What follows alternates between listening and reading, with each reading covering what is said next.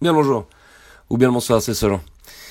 En cette période estivale, j'avais envie de vous faire un petit point sur euh, bah, cette expérience que je suis en train de mener en devenant irrésident de l'Estonie. L'Estonie qui est ce pays qui a depuis 2007, 2006 même dans ces eaux-là, ça fait plus de dix ans qu'ils travaillent à la numérisation globale de toute l'infrastructure de leur euh, administration. Et depuis euh, un certain temps, ils permettent à des non nationaux, donc des gens qui n'ont pas la nationalité estonienne, de devenir résidents numériques estoniens et donc d'acquérir une carte d'identité numérique euh, qui euh, bah, qui leur permet d'avoir accès à tout un certain nombre de services. Euh, Jean-Christophe Capelli, euh, Jean-Michel Billot ont été deux des francophones parmi ceux que je connais qui ont été voilà qui ont fait cette expérience-là. Je pense que Jean-Christophe a d'ailleurs créé sa propre société, sa propre boîte là-bas, en Estonie.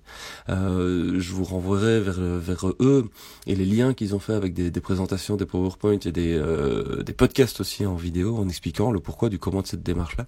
Euh, moi, j'ai entamé la démarche pour euh, recevoir cette carte d'identité électronique. Ça coûte 100 euros pour, euh, pour faire la démarche en expliquant pourquoi vous voulez devenir résident, e-résident estonien. En gros, moi, j'ai dit que je voulais créer mon business là-bas. Euh, et une fois que vous recevez cet avis-là, il faut une petite vingtaine de jours pour euh, recevoir l'avis officiel, comme quoi votre carte d'identité se trouve à l'ambassade physique. Il faut se déplacer physiquement dans l'ambassade d'Estonie de votre pays. En l'occurrence, moi, c'était euh, à Bruxelles. Euh, la procédure est toute simple. Hein. Euh, vous avez votre passeport, puisque c'est votre passeport qui vous permet de réclamer cette identité-là, cette, cette carte d'identité, puisque vous êtes, si vous êtes résident européen, tout ça se passe dans le cadre de la loi européenne. et on reparlera de ces aspects fiscaux-là, parce que c'est pas du dumping fiscal. Je pense pas qu'on puisse le traiter comme ça, en tout cas. mais c'est clair que ça procure un certain nombre d'avantages. Euh, pour tous les digital nomades, pour tous ces gens qui ont un travail aujourd'hui qui est 100% euh, dématérialisé, où vous pouvez vous trouver à n'importe quel bout du monde, à partir du moment où vous avez une connexion, vous pouvez travailler, euh, sauf que votre banque, votre administration, tout ça est encore géolocalisé dans votre pays d'origine avec toutes les emmerdes et toutes les tous les retards que peuvent avoir vos pays respectifs en matière de numérisation et en matière de d'accompagnement de ces utilisateurs qui soient d'ailleurs simples citoyens ou euh, entrepreneurs. On aura l'occasion d'y revenir.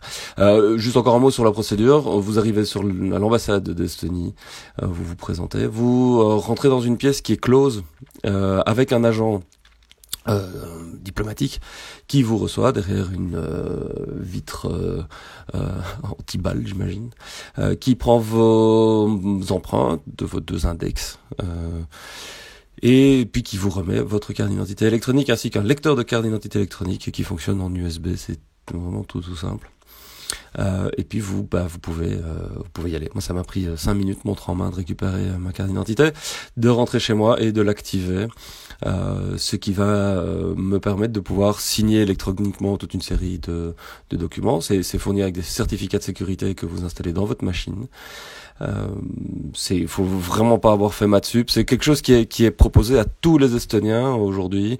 Tous les Estoniens ont cette carte d'identité qui leur permet, entre autres, de voter, entre autres, d'avoir accès à tout leur système de sécurité, euh, tout leur système de soins de santé, etc., etc. Enfin, c'est je pense que si on veut vraiment une vision de l'avenir des services euh, fournis par un État, euh, L'Estonie est vraiment, vraiment, vraiment un, exemple à regarder. Et on a déjà eu pas mal de conversations sur différents postes, mais je comprends tous ceux qui disent oui, mais c'est quand même liberticide, potentiellement liberticide.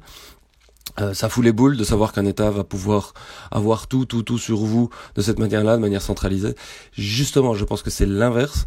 Euh, quand le système est fait euh, de cette manière-là, bah, il est complètement décentralisé, justement, et, notamment utiliser la technologie de la blockchain pour pouvoir se servir de, de tous ces services-là comme étant des services de ledger. Donc, c'est quelque part des, des, des, livres comptables numériques, mais dont chacun peut disposer d'une des copies et donc de vérifier le fait qu'il soit non falsifié, euh, le fait aussi que toutes les opérations se font de la manière la plus euh, transparente possible entre l'État et vous-même. Vous avez toujours accès à vos données. Vous pouvez même les déplacer de serveur si vous le souhaitez. Vous restez propriétaire de vos data. Euh, mais une fois que vous faites une modification, par exemple, vous changez votre photo euh, d'identité sur un document, ça se fait instantanément sur tous les autres services de l'État.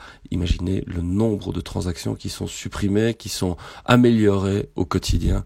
allez, faire allez faire un tour un jour à la commune chez vous pour demander des documents ou dans votre mairie et vous savez exactement de quoi je veux parler. Un autre aspect, c'est que surtout si l'État ne se charge pas de ça, d'autres entreprises le feront, notamment les GAFA, euh, et elles le feront avec des intentions qui seront sans doute bien moins philanthropiques, et les fonctions régaliennes de l'État euh, bah, vont progressivement se faire phagocyter par euh, le privé, tout simplement. Et c'est à l'État à bouger. Et moi, c'est en ça que cette expérience m'intéresse, c'est de documenter ce processus-là, de voir qu'est-ce que ça peut changer, moi, en tant que citoyen, euh, et de partager ce processus-là avec vous, de le documenter, de l'expliquer comme je suis en train de le faire. Euh, je ne sais absolument pas ce que je vais en faire. Je n'ai, euh, euh j'ai juste envie de voir comment ça fonctionne, voir comment ça marche sous le capot. Effectivement, quand on a cette carte d'identité électronique, je pense pas que ce soit une question de technologie, c'est une question de culture, d'acculturation même de nos de nos sociétés, de faire en sorte d'avoir cette vision bah, user-centered de l'administration, d'un service public. comment un État moderne se met au service de ses citoyens en donnant les outils les plus faciles, les plus sûrs à pouvoir utiliser de manière transparente. Euh, voilà. Et bien sûr, je pousser l'expérience jusqu'au bout en créant une société en Estonie et en regardant comment ça fonctionne d'un point de vue euh, fiscal, d'un point de vue comptable.